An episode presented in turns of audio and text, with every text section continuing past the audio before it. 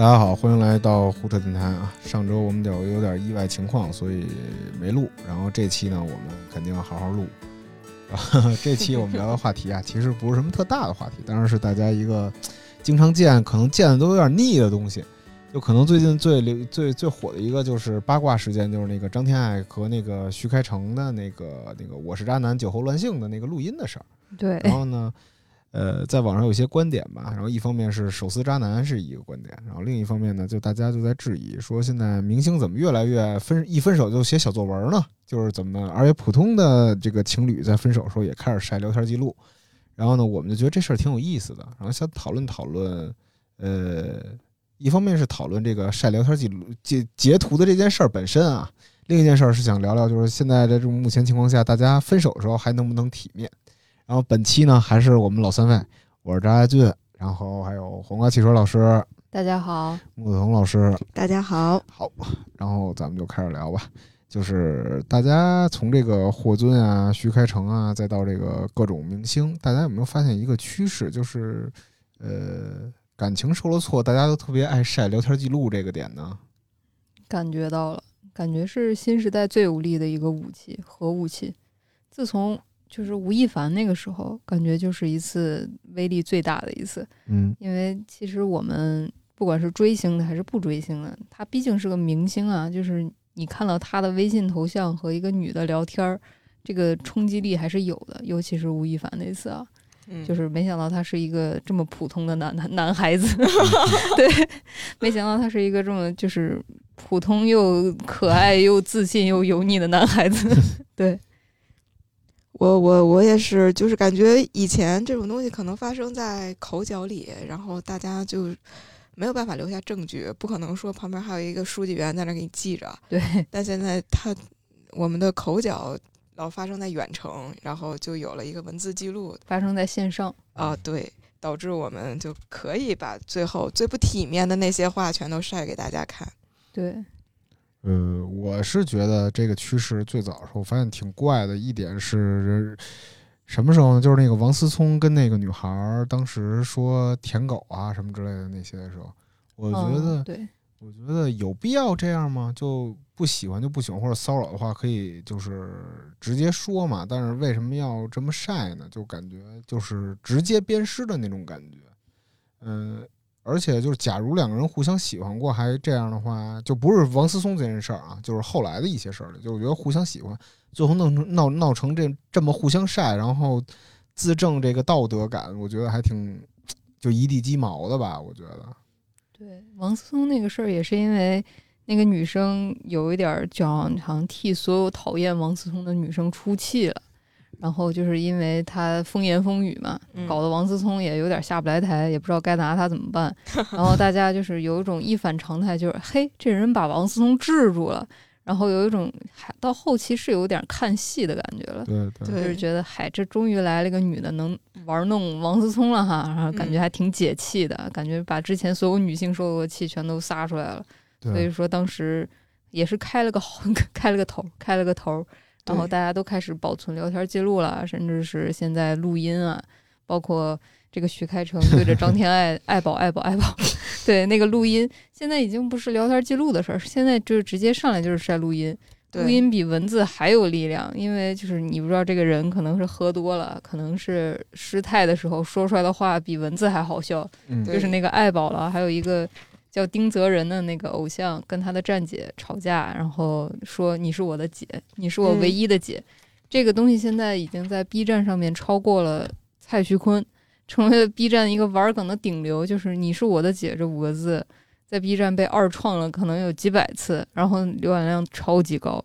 我觉得这个人他这辈子可能就是这是他的代表作，顶峰了，再也无法摆脱了。对。呃，大家在身边，就是自从这个明星们就是流行这个一分手就写小作文，然后一一吵架就晒聊天记录这个事儿，大家在身边有没有发生过类似的事儿呢？就是或者目睹过、亲眼目睹过身边的亲朋好友啊，或者认识的人，就是直接在朋友圈里这么聊呢？我朋友圈里面有这种晒截图的人，我觉得挺挺逗的，我一直留着 留着 看，留 着。对对对，就是感觉从这些就是男孩儿女孩儿们身上能看到很多特别鲜活的一个圈子吧。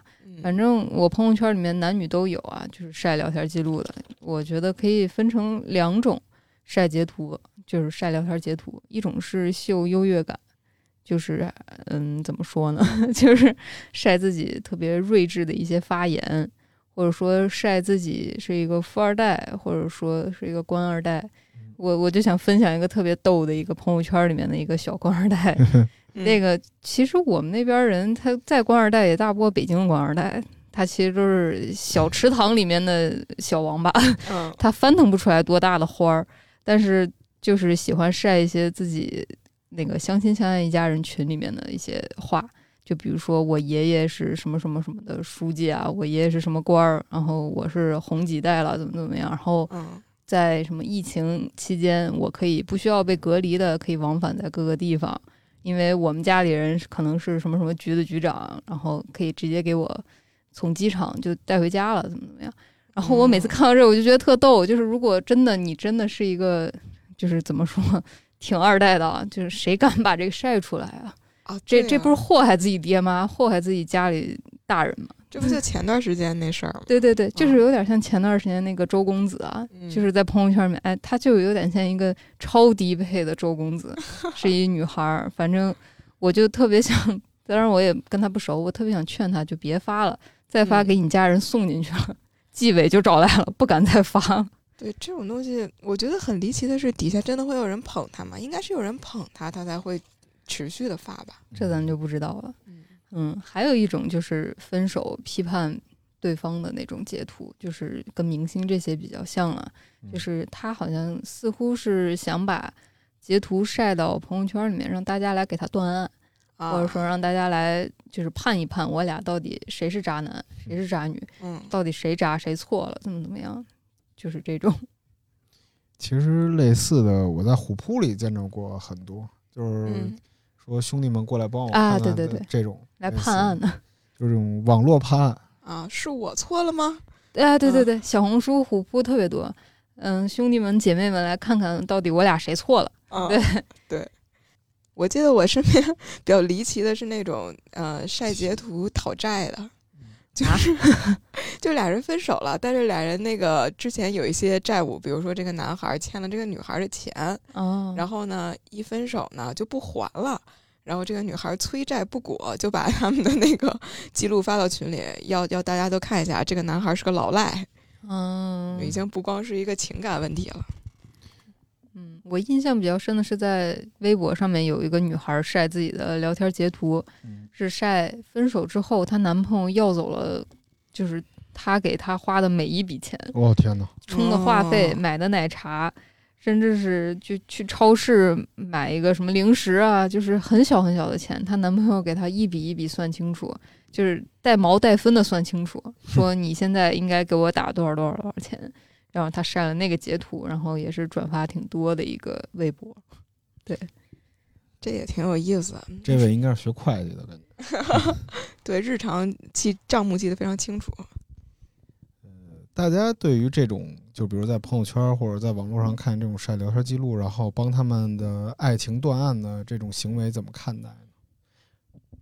我是觉得，一方面，所有人看到聊天记录这件这个图啊，就会产生一种窥私的兴奋感，这是人的本能。其实，就是我也看，其实就是很多人都想看，看就忍不住想点进去看到底发生什么事儿。然后看一边看一边也会嘲笑，一边也会带入进去。另一方面就是，我觉得在彼此信任的状态下打的字儿，或者发的语音，或者说是打的电话啊、视频啊这些，作为呈堂证供放出来，有点不公平。对，因为你需要联系上下文，就人在一个具体情境下说出来的话，把它作为一个判案的庭上的证据来说。这个其实不太合适，不太公平。对他很容易断章取义。对，因为如果你作为截图方的话，你完全可以截出来对自己有利的证据嘛。嗯，对方再去放，然后对方也去放对自己有利的证据嘛。所以说这个东西它没有办法说谁是对谁是错的。对，像法院判案的话，第一个采信的是那个就是电子证据方面，主公信呃，法院认为信度比较高的会是电子邮件。因为电子邮件是没有办法说你想改就改的。然后像微信呢，就是次一等的，因为微信你虽然说聊天记录你不能乱发，但是呢，你可以删除其中的一些东西。对，这个是查不出来的。对，嗯，然后就我想起来，我之前看到网上经常会流传一些很有意思的微信截图嘛，就像段子一样。然后有时候我就想着，是不是编的段子？是不是做的假图啊？对，做个假图有多难？我就去试了一下，然后发现市面上的这种微信生成器实在太多了。对，它特别的方便。嗯，包括一些那个你的钱包里有多少余余额的截图那种，不需要任何 PS 功能呃技能的人，使用他们那些非常简便的软件就可以改掉。对，所以它的公信力也挺低的。对，尤其是那种朋友圈里放出来的截图，那都不是说法院去查证你，打开你的账号去看，那真的就是只是一张图而已。嗯，不过我还，哎，我也是，就是 八卦还是挺爱看的，经常。对，呃，我唯一一个就是完全看完的，就是类似于就是甭管是出轨也好啊，或者渣男也好的这个这个这个这个录音还有聊天记录，只有一个，就是郑爽那次。哦，郑爽跟呃不是郑那个那个谁那他的他的那个前前夫叫什么来着？张不重要了，反正就 就反正讨论这个孩子要怎么办的时候，哦，那是挺大的事儿。对，挺就当时那个我全看完了，然后我是觉得就是呃看完就觉得有点怪怪的吧，就觉得两个人一方面是出于感情嘛，我觉得两个人原来就毕竟就甭管你怎么好过，然后你这么着总觉得有点令人恐怖。嗯，然后另外一点，我觉得就是。呃，其实我查一些判例，呃，有一些判例就是中国法院网里说说那个聊，有时候晒聊天记录也算是违法的，就是你造成不良社会影响啊，包括是呃你不当处理他人私密信息这种，是会涉嫌到违法，然后需要道歉啊，然后撤之类乱七八糟这种。而且就是另外一点吧，然后我就还记起一个案子，就当时有一有一个大学的学生会会长，然后他追求过二十多个女孩儿。然后这二十多个女孩都不喜欢他，他就产生了报复心理，然后故意伪造聊天记录，然后搞的就是这几二十多个女性都是跟男的有不正当的性关系，对，然后且是那种援交的那种感觉，所以就说就是聊天记录这个东西，呃，我觉得一方面是法律上嘛，还有一方面是在于呃生活上，就生活上其实这互联网有很多就是道德审判嘛，然后一个是三观，一个是道德，就是你渣男渣女，然后就给你。永世不得超生的，给你钉到耻辱柱上那种。对，就我觉得，就是如果就是大家就只是基于聊天记录，然后去判断一个人渣不渣、坏不坏这件事儿，暂且不论这件事儿是不是一个有意义的事儿，嗯，更重要是，我觉得它会造成一个特别不好的效应，就是就是啥效应？就是你比如说，你当你就是你跟一个你特别信任的两个人在一块儿特别喜欢的人的聊天记录，你都没法，你都不敢肆无忌惮的说了，因为你特别担心日后你会不会成为。就是被公开的证据，不一定是因为你不 OK，而是因为就你有这种可能性，所以会导致不信任感，以及就大家都戴着假面生活吧，就是那种感觉。我觉得就是如果法院在判据判一些东西，就比如说是呃有一个男的出轨了，然后他们俩要判离婚，然后这个一边不同意，然后你再形成一套完完整证据链的时候，我觉得也应该就是得到一个更。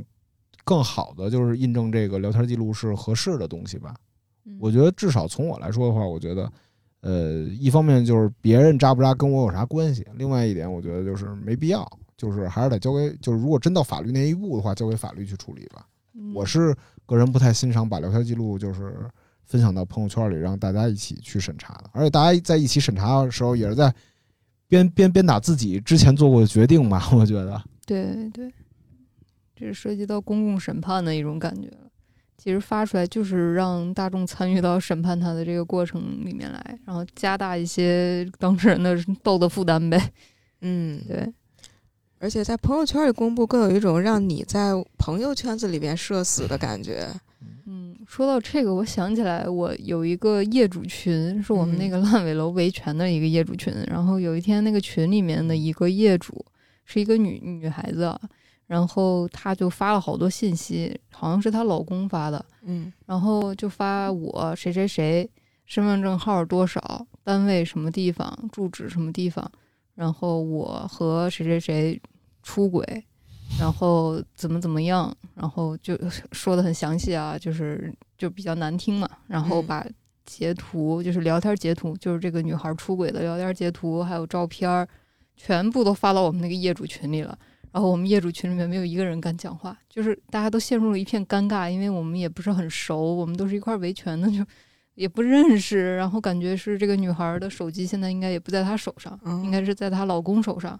然后为了惩罚她出轨这件事儿，然后把这个女孩的身份证号、电话号、所有的一切的详细信息全都群发到她的所有的群聊里了，应该是。然后我看到那个时候，我心里就挺别扭的，挺不是滋味的。当然，他出轨是他不对，但是就是被鞭打到这个程度，确实是已经不是社死的程度了。因为他的信息等于说全部流传在他所有的群聊里面，然后他还应该发了朋友圈，这样子就是让他在他自己的个人的怎么说，个人的私域流量里面就是全面曝光，然后可能让他就以后抬不起头做人，怎么怎么样的，反正荡妇羞辱呗。虽然说他做小三儿是不对的，或者说他他出轨是不对的，但是就是感觉这样的还是过了，就很可怕呀，就跟游街一样嘛。对，就是新时代游街，新时代游街是让你在微信上游街，赛博私刑这属于。对对对，这其实女孩要追究的话，这个男方应该是法律责任上是跑不掉的。是，嗯是。民法典第一千零三十六条说，处理个人信息有下列情形之一的行为人不承担民事责任，就只有这三种会不承担：一是该自然人或其监护人同意内的，嗯，同意内合理实施的行为；第二种就是处理合理处理该自然人自行公开或其他已经合法公开的信息，但是该自然人明确拒绝或者处理该信息侵害到重大利益的除外。然后还有一点是为维护公共利益和该自然人的合法权益合理实施的行为。其实我觉得，其实关于就聊天记录，包括个人信息这个，呃，就至少聊天记录这一点上，感觉是大家法律上还是不是很明确的一些。就大家如果有一天面临这种情况的话，还挺不知道该怎么做的。对对，就其实，在那一刻，我还是有点担心这个女孩她自己。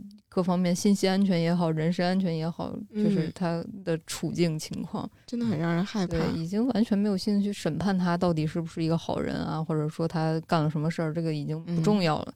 最重要的是看到他信息被曝光出来的那一瞬间，很恐惧，觉得就是这也太危险了，感觉会沦落到自己头上。对，真的很可怕。哇塞，想想就 不寒而栗。是，我觉得最可怕的一点是在于就是。在这个并不爱阅读的时代吧，就是大家发的那个很多，就是类似于他怎么怎么渣，怎么怎么坏的那个字儿，其实密密麻麻的，挺难读的。对，但是总能让大家这个读下去。哎，对，读下去，而且就是字字分析、深度阅读了那种。然后我觉得最可怕的一点在于动机分析吧，因为就比如说，你看他这个逗号放在哪儿了，他这个省略号怎么点的，他这么说，他怎么想的，就是对大家进行一种诛心式的审判，就是去分析。呃，那一方的人他怎么这么坏？我觉得还挺，我觉得这件事儿最可怕。大家怎么看？我觉得还是窥私的欲望。比如说阅读八卦的时候，当时那个四百八十还是四百六十多页的那个 PDF，大家都读下来了，一点都不嫌多。但是你看一百多页的妇科，你谁都看不下去。但是八卦就是你给我四百页，给我一千四百页，我也能看下去。对，就是。还是八卦的力量嘛，就是每一次，不管是塌房，明星大到一个明星塌房了，或者小到你身边朋友圈里面一个人被出轨，或者说他出轨，或者说怎么怎么样，就是一种狂欢的时刻，一种狂欢性很强的时刻。然后你看这个截图的一瞬间，其实就参与到了这种狂欢的过程里嘛。如果放到明星身上，就是你拿他造梗也好。拿它取乐也好，或者说你享受这其中给你带来八卦的那个兴奋感也好，就是当事人发生了什么，其实已经不重要了，也没有人会去追究他到底为什么会干这么干，或者说他有什么苦衷啊也好，或者说他做做做这件事原因什么就不重要了。就像你是我的姐，就是前因后果不重要，但是这五个字很重要。嗯，对。其实有时候我感觉看他们留言，我就理解为是一种自己情绪的投射吧。就是他希望这个自己是一个什么样的人，在留言包括参与到讨伐也好啊，或者发言也好的时候，他是他是表达自己的这么一个过程。对他未必是，但他希望通过这种方式来跟呃更多不好的他以为的不好进行一种割席吧。嗯，我觉得就是大家刚才扎老师说那个不爱阅读的时代，确实是这个东西，而且我经常看不懂。我阅读这种东西，我会较劲。我我说怎么别人都看得懂啊？怎么就我看不懂？我来来回回的看，我就是尤其是王思聪那个，他他跟那女孩的那个聊天截图，我就觉得他们俩的对话非常的迷，经常让我搞不懂他们俩到底谁在上风，谁在渣呀？然后。然后那个截图我真的是大概看了有十多遍吧，研读研读，说怎么别人都清清楚楚的，立马就知道哦，王思聪在舔什么，那个女孩怎么硬刚他，我说我怎么没看出来，就特别着急。类似的事儿有现在这种微博就这种微信截图有省流版吗？就是因为大家是不爱阅读的时代，然后很多网友甚至对这种聊天截图出了省流版，就是我给你凝凝聚成两行字，让你明白这二十张截图都在说一个什么事儿。哦，对对对，张天爱那个微博底下有一个置顶微博，就是省流版，对省流版。然后但写什么我已经忘了。对，就是总结一下这件事儿。其实张天爱那个录音我也没听完。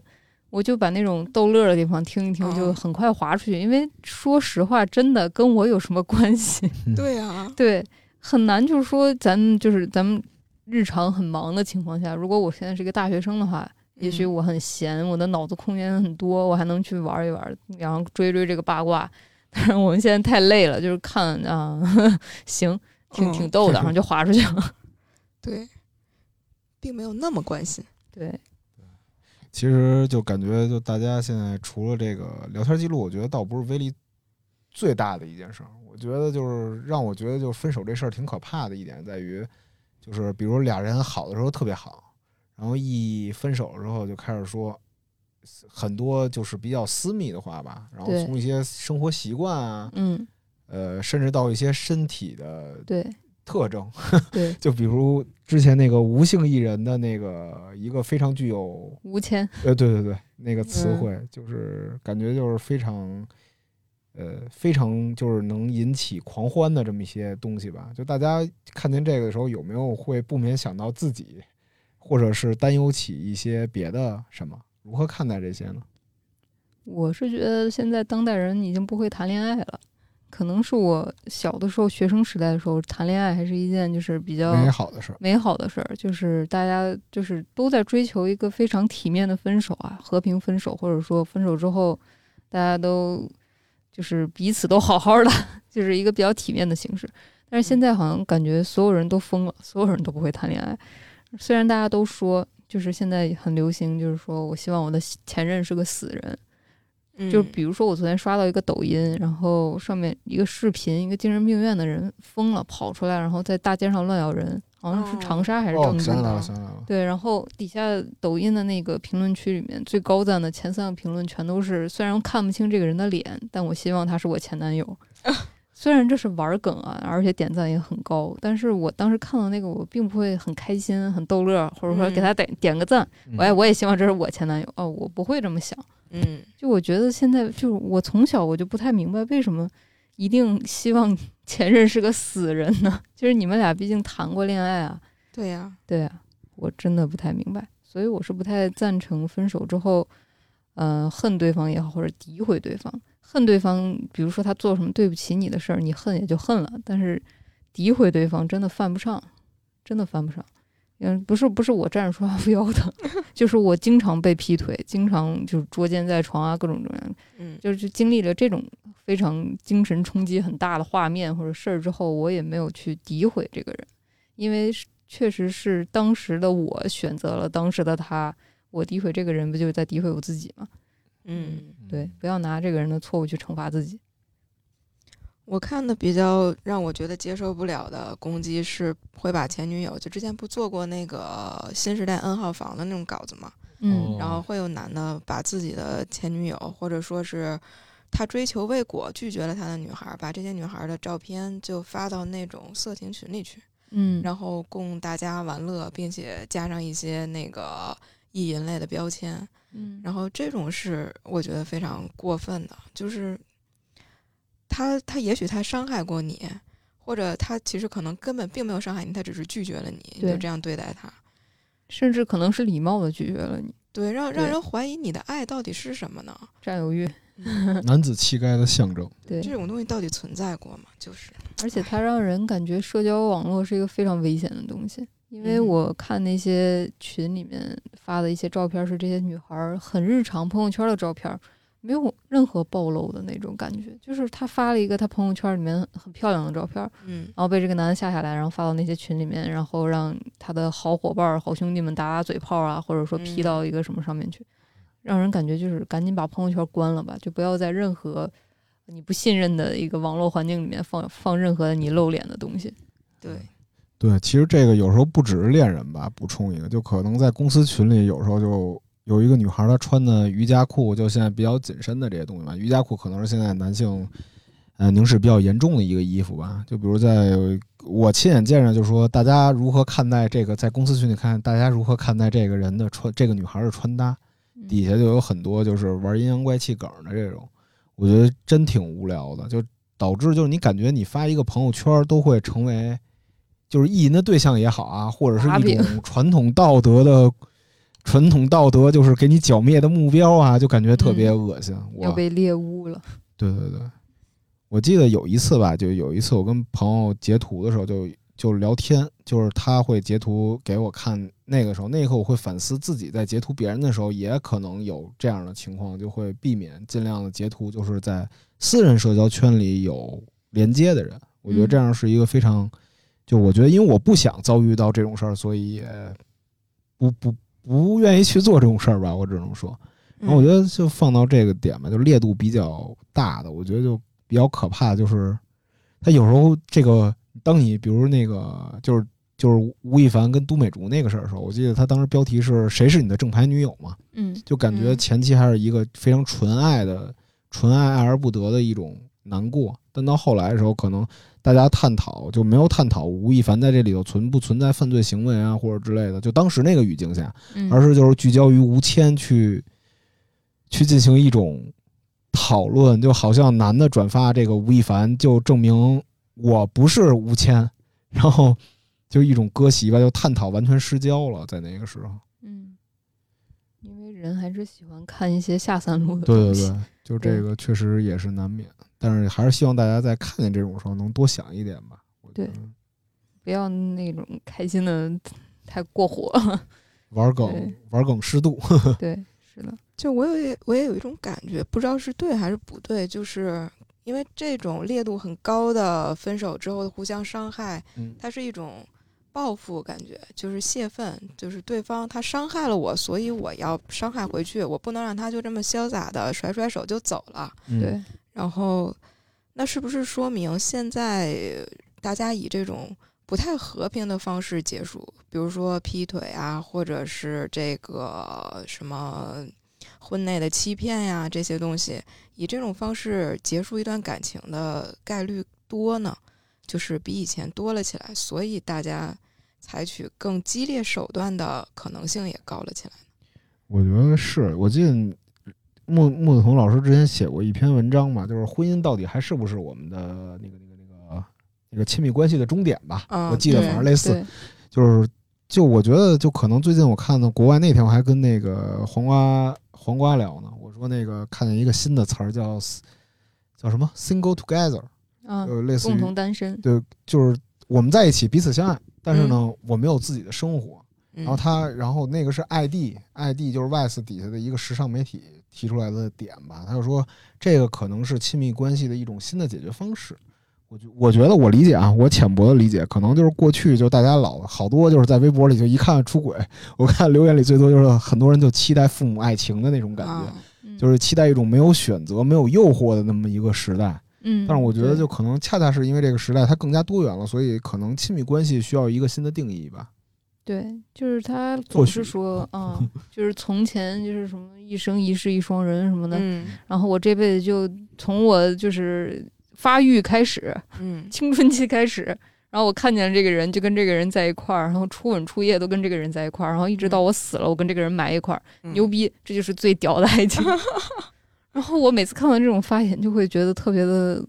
怪，特别的恐慌。就是如果说这样的人生给我，我并不会感觉开心。就是说，从我发育开始，然后一直到我入土，我都只能对着这一个人。对呀，那我的人生体验该有多么的单调和乏味啊！对啊，就很就这我我就 get 不到父母爱情，我真的 get 不到，因为他没选择嘛。就那个时代，谁有选择啊？我爸我妈也没有选择，但是我竟然是一个出生在九五左右的一个人。那我们现在是长在一个互联网时代的，我为什么不能去多体验一下呢？对，就是波伏娃跟萨特，他们俩当初不就是最有名的灵魂伴侣嘛？嗯，俩人呃终生相伴在一起，其实是，但是各自有不同的男女朋友，然后度过了充实的一生。但是他们说了，就是我的灵魂上是没有人能替代你的，就是只有我是最了解你的。感觉这是一种非常舒服的两个人相处的关系。嗯，对。但是听上去也挺悲情的，呃，就还是看吧。我觉得就这个东西，它千人千面，它嗯，不能是一概而论，就用道德去审判吧。就大家。就有时候我在看网民的那个评论，这个感情就是只只要是确定的，就是必须要这样的时候，我就会感觉很疑惑。我觉得就是这个，这个是第一是别人的生活选择问题，就是一方面我是为当事人感到悲伤吧，就两个明明就是曾经那么喜欢的人，最后走的这一步，就挺遗憾的。嗯。另外一点就是我会觉得道德审判有点是对别人生活指手画脚的样子，就是如果换做你的话，你不一定能。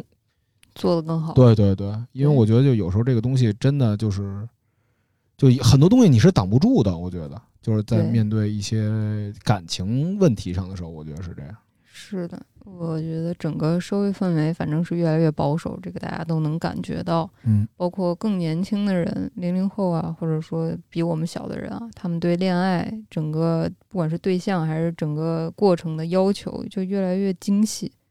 要求在每一步都很精细，就是他需要是完美的，他需要对方是完美的，这段感情是完美的。但是事实上，就是你到三十岁的时候，你再去想这件事儿，没有人是完美的，你不可能有完美的爱情，这根本不可能。就是如果你拥有过很多段经验，你会发现一个合规的标准的恋爱是不存在的。嗯嗯，包括就是很多时候一些啊文学、艺术、音乐、历史、电影、音就这些东西里面。我觉得这种打破那种常规的东西，它挺动人的。就是我明知道这个东西是不对的，但是我没有办法抑制住我内心的一些激素也好，荷尔蒙也好，然后那种就是禁忌感，其实是一个很美的东西。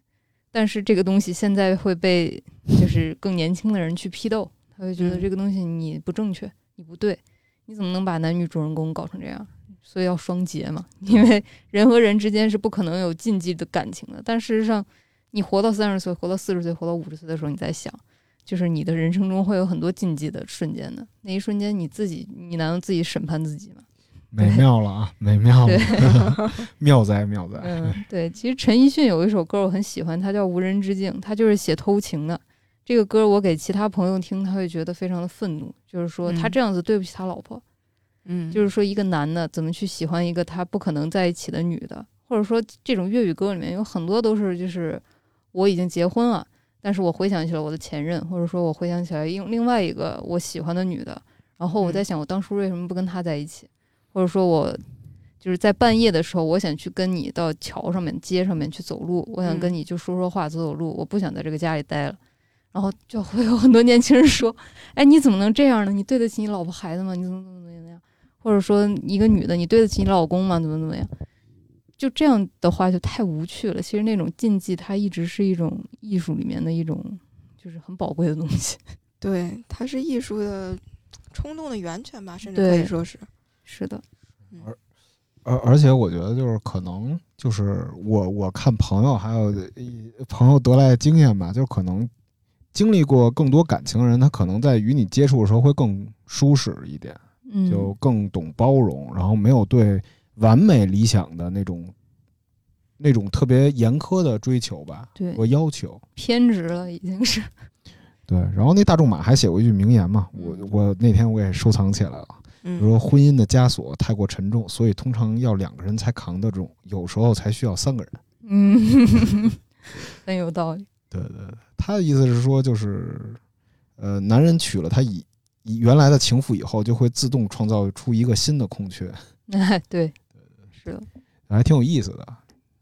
反正就是，如果真的按现在年轻人的道德审判标准的话，很多世界名著都是应该被烧掉了。烧掉，对，就很多就是名著里面的男女主人公，简直就是疯了，就应该给抓起来进猪笼，然后再穿刺弓，对，倒吊起来。然后我觉得，除了在网上咱们感觉到教导吧，说一说自己亲身经历吧，就是生活中有接受过来自曾经恋人的强制教导吗？有怎样的经历呢？或者是听闻过身边人有没有过分的这种东西？扎老师有吗？我我那我先来吧。呃，我觉得我觉得先这样吧。我觉得其实就之前有呃，在初中的那会儿吧，嗯，呃，不是初中，就是大一点大一点个大学吧，说大学那段吧。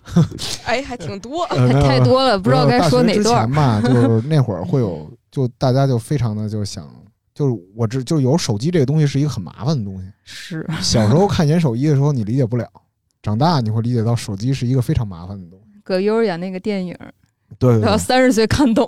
对对对。然后随着你有微信啊，然后乱七八糟 APP 之后，你会发现这件事是一个特别麻烦的事儿。有时候你只是想跟人说说话或者怎么样的时候，但是他会成为一个你不忠或者不洁的一个象征的时候，你会发现特别累，而且。我见过最夸张的是一对一一个朋友吧，刚好，然后两个人在高德地图里绑了那个随时查看定位的这个东西，然后他还 他还说说那个你以后也装一个这个，我觉得没必要，就是我，但是我没跟人家说啊，但我心里觉得没必要。首先，我觉得就是感情中是要给彼此一个空间的，就是他干什么都 OK 的这种东西。我我觉得是因为就大家就是随着你人生太漫长了。嗯你得给别人有一些放松的时间，对对，只要他，只要只要就彼此知道喜欢的到底是什么，我觉得这是最重要的。这比可能一些形式或者肉体上的东西更重要。就是我觉得，然后我觉得就是初中呢谈那段恋爱吧，我自己也有这个经历，就可能初中谈恋爱的时候还有男子气概，那会儿初一初二谈恋爱嘛，那你肯定不知道爱是什么，你也不知道喜欢什么，你觉得喜欢就是占有，完全占有一个人。然后当时好了一女孩，然后住南小街。在朝阳门那儿，然后她跟班里男孩说话，我都会很很生气。但是随着就是随着长大之后，我就会觉得这样不对。嗯，然后我还挺挺觉得欠人一道歉的，因为那会儿她跟人说话，我还打过别的男孩，我后来还打她后来的男朋友这样。你给我吓死，我以为你打他了。我不可能没没打他，我是打他后来男朋友，因为主要他后来男朋友他也挺 估计人也挺烦我的，跟他那个后后来男朋友说说这男的傻逼，我说男的有病，然后他就跟我照眼儿那。那在鬼街就打起来了，然后他他们追我，我就打他们。就那会儿年少轻狂，对对对。但是主要我觉得，其实感情这件事真的是需要学习的。就你小时候你不知道感情是什么，而且你看童话包括故事时候，你会觉得哦，感情就应该这样。然后包括你受到一些传统的东西束缚你，你就会觉得误以为感情就应该是这个人就专属于你。但是其实你你首先这样既不尊重女孩，也不尊重自己。就首先就是你老担心这个女孩会被人。别人拿走，就比如说会被人偷走啊，或者怎么样，其实就在物化女性本身了。然后，其实说到说到这儿的话，我再多说一句，就是网上有时候我看见骗炮啊、骗财、骗色这种词儿的时候，我其实是，呃，我我一方面是会同情女性的一定的遭遇，但是另一方面，我其实是比较反对这个说法的，因为只有，因为我觉得两个人恋爱的时候是两个互相独立的个体，很有自己自主的选择权。当你说这个人被骗的时候，你一定是觉得你想利用这件事获得什么，或者怎么样，就会觉得你会把女性的地位给降了。嗯，然后我觉得就是长大之后，我会觉得就一视同仁啊，大家都过得开心就好，就是我的这样的想法。嗯。嗯，既然这样，鼓励女性也去骗骗炮。我觉得不是吧？我觉得不能说骗炮这个点。我觉得就是只要这件事儿你确实忍不住了，很快乐，享受它呗。对，享受它。反正、嗯就大家就如果你是这样的话，那大家彼此都是这样的话就 OK 啊。嗯，我明白扎老师意思了，别把自己放在一个被骗的地位。对对对，你也享受了，他也享受了，你俩谁也没骗谁。而且就我觉得再说一句，而且就是你只，我觉得还是感情上的相伴是很重要的。感情上的相伴，我觉得是大大于很多别的事儿的。嗯，因为你你随着你长大，你也会发现，就是一个懂你的人，其实是比很多那方面的要重要的多的。就是因为越长大，就随着中年危机，那他妈太孤独了。童老师遇到过吗？我是没有伴侣的人，我是大家中珍贵的那个 母胎单身者。我只能说，我观察一下别人的情况。我观察到的有一个，嗯，就是提到这个看手机的这件事儿啊，就是侵犯了别人的隐私空间嘛。虽然是你的伴侣，然后它其实是件很危险的事儿，实际上就像在挑战人的道德底线一样。嗯嗯，我我有一个朋友，她看她，她觉得男朋友对她非常好，并且俩人谈婚论嫁什么的。结果她有一天翻她男朋友的手机，翻到了男朋友和妈妈的对话啊，然后她妈妈说：“你那个小东西怎么样了？”我的天哪！然后那个她男朋友就回了一些让她看了非常不舒服的话，就是类似于啊，就是随便玩玩呀，你别问了，反正也长不了，大概就那种意思。然后她妈妈就知道他不尊重这个女孩，所以他妈妈的语气也很不尊重这个女孩。这什么母子俩？然后给我那朋友气死了，简直就是。他觉得他，他不光是说失去这个男孩，他觉得他自己的整个的价值就被否定掉那种感觉。对，嗯，但也许这个男孩只是在妈妈面前装装样，其实这男孩也挺喜欢她。后来因为这个事儿他们分手嘛，这男孩跑过来哭，跪在我们那个宿舍门口，嗯，然后拿那个烟烫自个儿啥。哎呦，我的妈！这这这这这这算了吧，这个这要不得，这这要不得，就就就搞得鸡飞狗跳这件事儿。给导致我一个牡丹印象都很深刻，再也不敢谈恋爱了。这应该挺恐，这应该挺挺引起你恐惧的，我觉得。啊，对，我觉得这有点恐吓的意恐恐吓的意思了。对我之前有一个前前男友，就是拿烟头烫自个儿，给我给我吓坏了。就事实证明，就是人比较极端的人，他真的会干一系列就是你 看着就很害怕的事儿。他有一次喝多了。然后拿菜刀把自己的手机剁碎了，哇！然后那个有一个芯片一样的东西，它被剁飞起来，还弹到了我的眼皮儿上，给我的眼皮儿都弹肿了。那你当时炸了吗？我当时吓死了，因为他喝他那个人有酒瘾，对，就是在美国都应该去互助会去赶紧治一治的那种人，就是酒瘾很严重。然后他喝多了之后，你看一个男的体型比你大，然后拿个菜刀，就是很不敢靠近他。甚至连声音都不敢发出来，就是坐在那儿，不要看到我，不要看到我，然后我就赶紧跑，赶紧回家，真的很可怕。嗯嗯，对，说到查手机，我我就很有经验，因为我被查，我也查别人。嗯，就是我从小不学无术，光谈恋爱了，就啥也没干过。对我我我就是我被查过手机，我很讨厌这种感觉啊。就是即便我什么都没做，什么也没有发生，我也不想被检查，因为那是一种被监视的情况。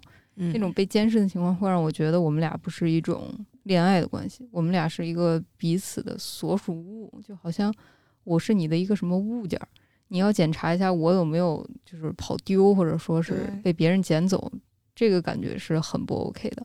但是虽然话这么说，但是我也查过别人的手机，所以说人就是很复杂的一个东西，你不能说啊我讨厌被人查手机，所以我绝对不会查别人手机。哎，不好意思，我就会查。对，就是。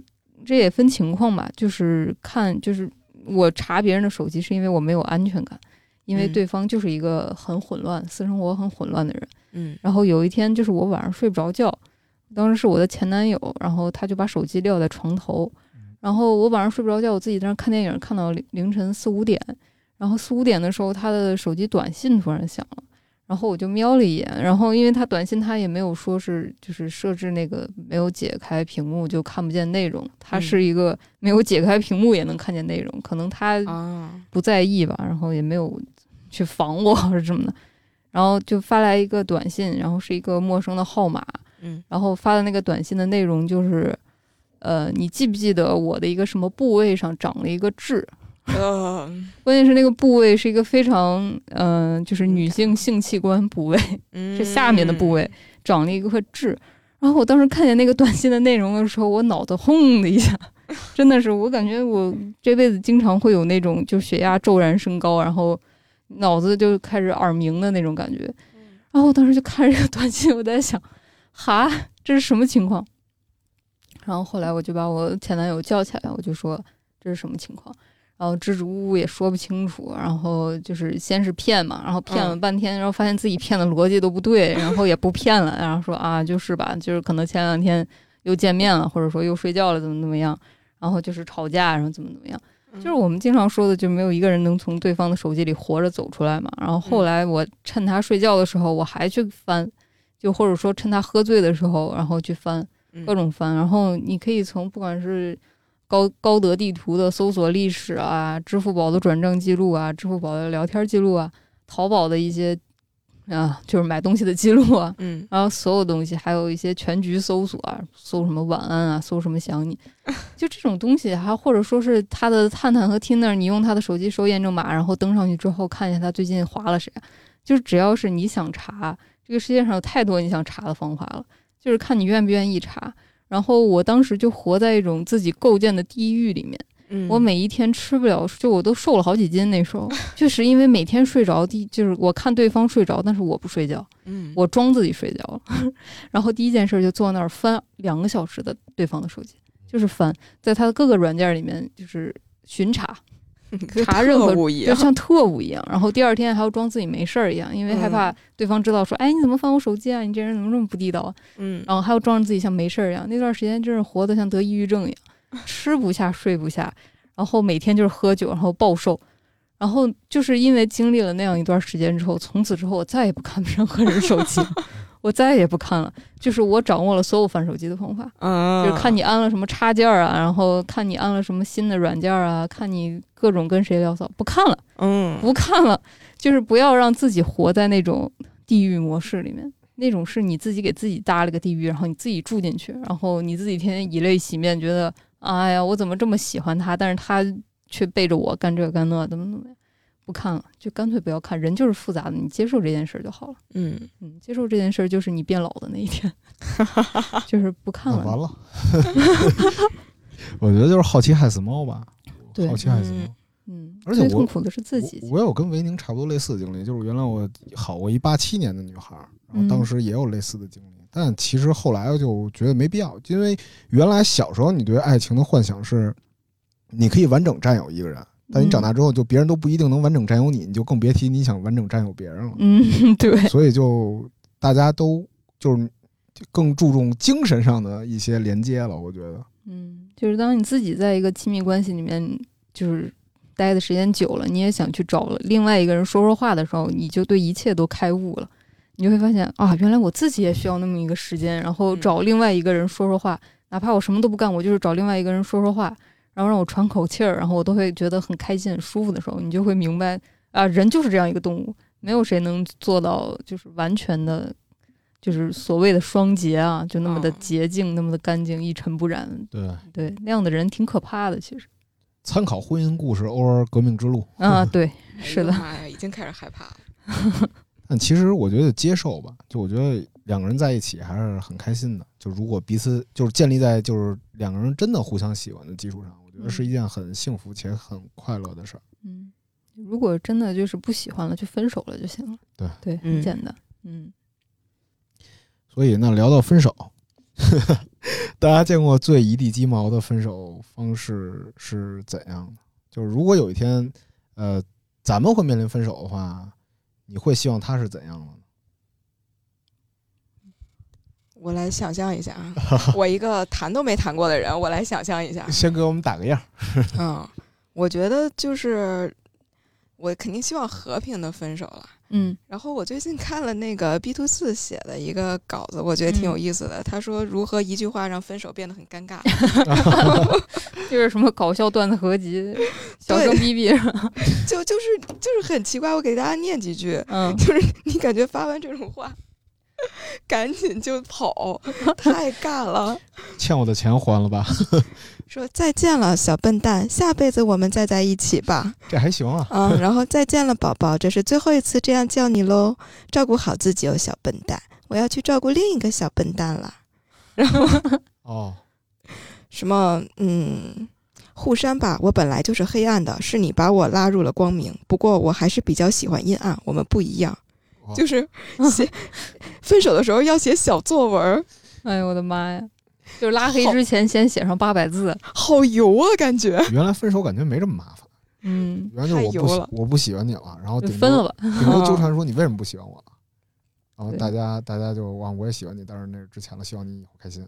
但是写小作文这个事儿，就是人没在那个处境下，真的，我就写过小作文，那我是一个女的嘛。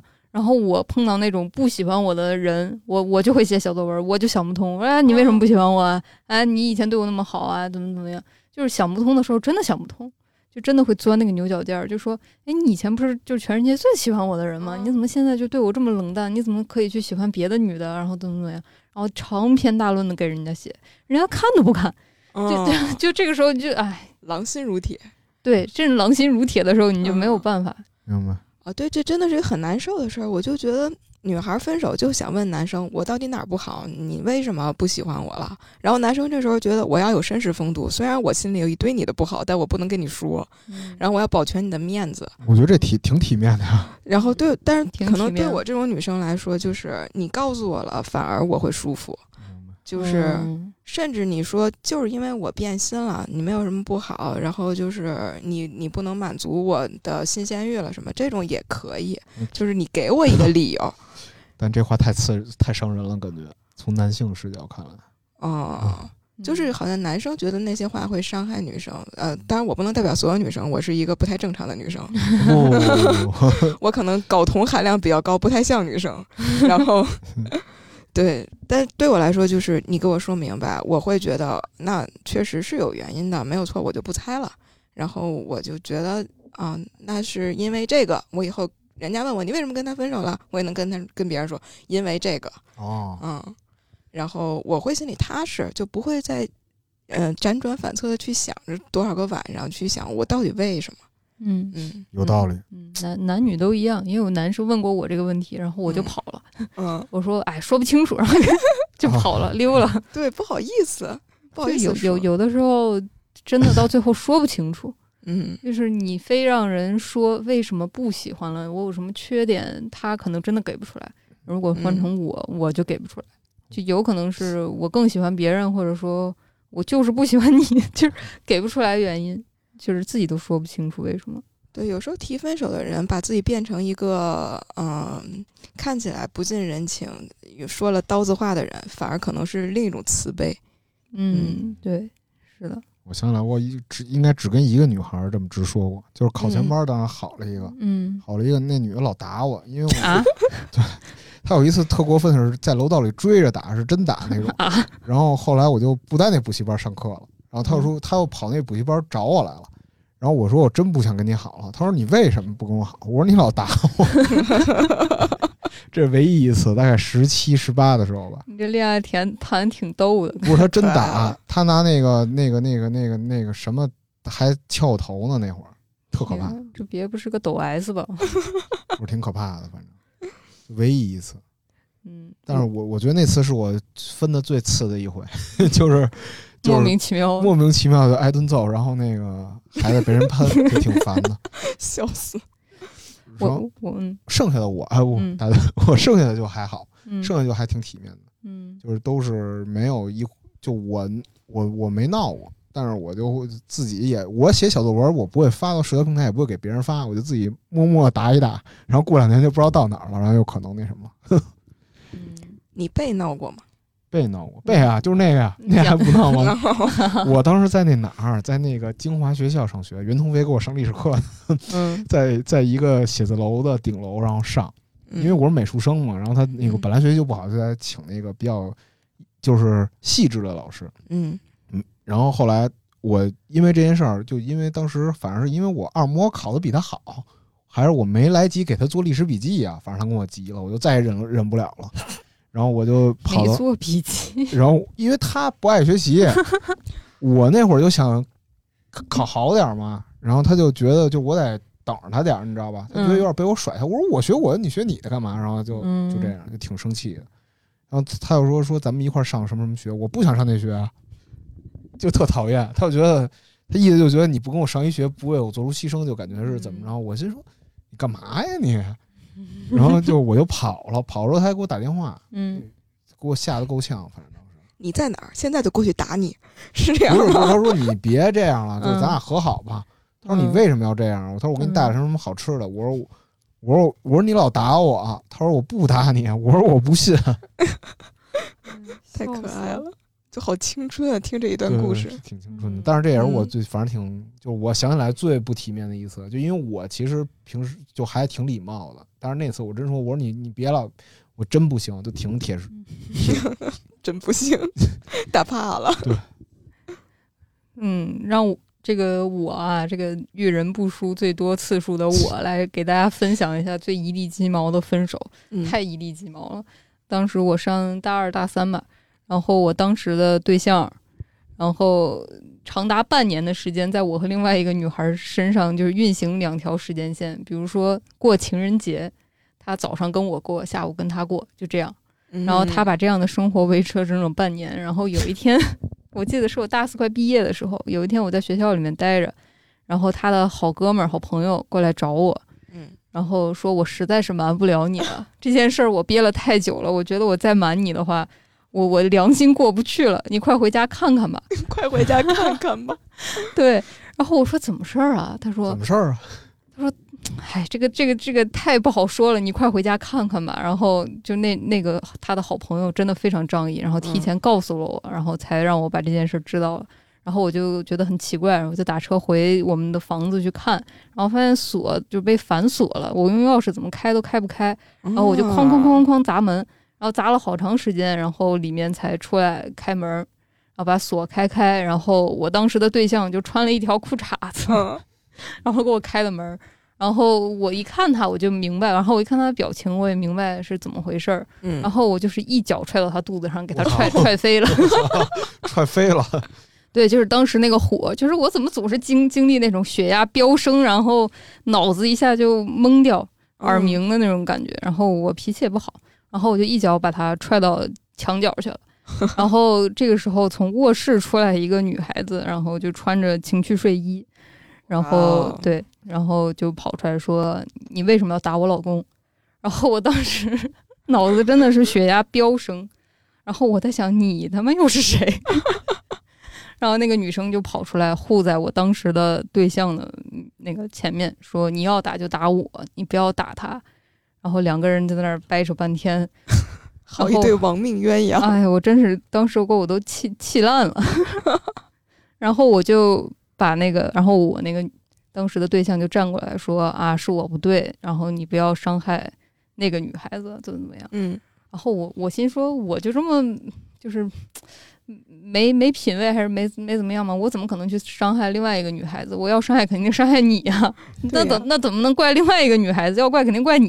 然后我哐哐给了她几巴掌，然后当时就给她那个眼睛上都扇出那个红血丝儿了，就眼白里面全是泛红的那个红血丝儿，感觉特别过瘾。对，然后就是就是我人生中的第一次捉奸在床，太刺激了。就是建议没体会过的 朋友也别体会了，反正那个感觉真的是。挺带劲的，然后捉奸在床之后呢，就是另外的那个女生，然后才知道自己被小三儿了啊，因为她被我当时的对象骗说说我去美国了，说我一时半会儿回不来了，可能要什么两两年三年可能才能回来吧，所以他跟我分手了，因为我人都不在中国，实际上我人就在离他不到二站路，然后说我人在美国，我就觉得哎，然后那个女孩也很崩溃，说啊我怎么被他骗了这么久啊，怎么怎么样。然后那个女孩第二天，那个女孩比我岁数小，应该是个九八年、九六年的小孩吧。然后就在十五楼，她要住十五楼，要跳楼啊！然后整个人都坐到窗户外头去了，然后说不不活了，就是受不了这个打击，然后自己被小三了，受不了这个打击要跳楼。然后我赶紧又跑过去看，我说你别跳楼，这事儿咱俩都没错，错的那个人在那儿坐着看电视抽烟。咱俩在这儿，你跳楼，我跳楼，这这这叫什么事儿啊？行，划不来吧？哎呦，这真这真是这个女孩相互守望的故事啊！哎，真的是，反正这是我最一地鸡毛的一次分手，真的是鸡飞狗跳，太戏剧性了。我觉得还挺有意思的。是，叫什么 girls girls have girls？对，嗯，对对。所以我就希望未来分手，我只希望他不要发生这种事儿，我就很满足了。只要是就是大家就是彼此安安稳稳的，就是过不了就过不了。就不要整那些鸡飞狗跳的戏码，嗯，就是最好的。行，嗯，反正看起来这个分手体面这件事儿啊，还是挺难的。对，那大家都给点建议吧，一人给一条得了。嗯，啊，我来说，智者不入爱河，谈什么恋爱？那后半句是什么来着？你哪有后半句啊？没有。绝对有，我也忘了。不谈恋爱是吧？嗯，我我的我的建议是不要成为那种互相揭发的人，那样的话就跟当年那十年的时候的人的状态没有任何区别了。不要互相揭发，就把有些东西就放在你们关系之内就行。对，不要把关系之内的东西放到关系之外，然后给大家去展示，然后搞一些我揭发你，你举报我的事儿，就这个就真的没意思，真的不体面。对。我刚刚其实想到一词儿，我也忘了。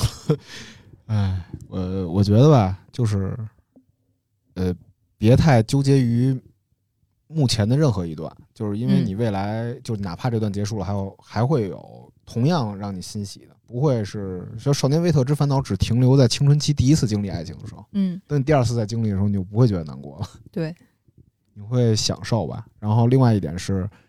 呃，在结束感情的时候，希望每个人都能感觉到上一段上一段恋爱是一次愉快的旅途就好了。嗯，那 到这儿吧，到这儿吧，到这儿，到这儿吧，到这儿也没法再深了哈，不能再说下去了。行行行，反正以上就是我们的观点，大家这个互相评论区聊聊就行了。好，那拜拜，拜拜，再见，下期见。